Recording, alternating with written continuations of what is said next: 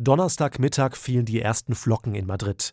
Und heute liegt der Schnee in etlichen Straßen immer noch fast kniehoch. Die Stadt kommt nur langsam hinterher, die Fahrbahn zu räumen. Und so bittet die Präsidentin der Hauptstadtregion, Isabel Díaz Ayuso, die Menschen darum, no ihre Autos stehen zu lassen. Selbst mit Schneeketten ist in vielen Bereichen der Stadt kein Durchkommen mehr.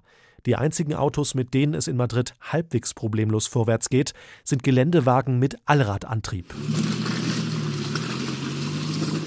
Und so hat sich eine Gruppe privater Geländewagenfahrer am Wochenende zusammengetan und denjenigen Taxidienste angeboten, die dringend einen Transfer durch Madrid brauchen. Kostenlos. Die Vermittlung läuft über WhatsApp und Telegram-Gruppen. Dieser Jeepfahrer hat eine Fahrt zu einem Krankenhaus übernommen.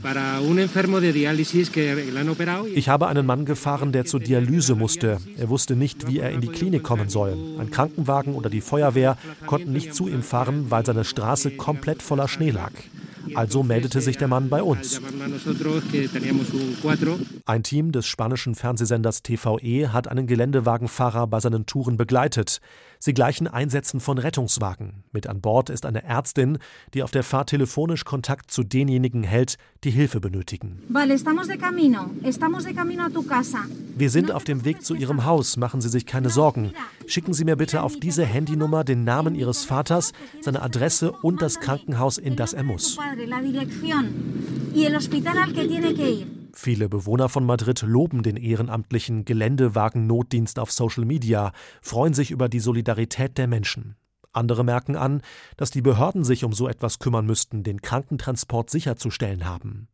Zwar ist auch die Katastrophenschutzeinheit des spanischen Militärs mit Geländewagen im Einsatz, aber es sind nicht genügend, um einen solchen Transferdienst zu bewerkstelligen. Der Vorwurf, die Regionalregierung habe sich trotz Wetterwarnung nicht ausreichend auf den Schneesturm und die zu erwartenden Folgen eingestellt, zum Beispiel indem sie frühzeitig logistische Hilfe beim spanischen Staat angefordert hätte. Die Madrider Regierung wehrt sich. Dass der Wintereinbruch derart heftig ausgefallen sei, hätten die Meteorologen nicht vorhergesagt.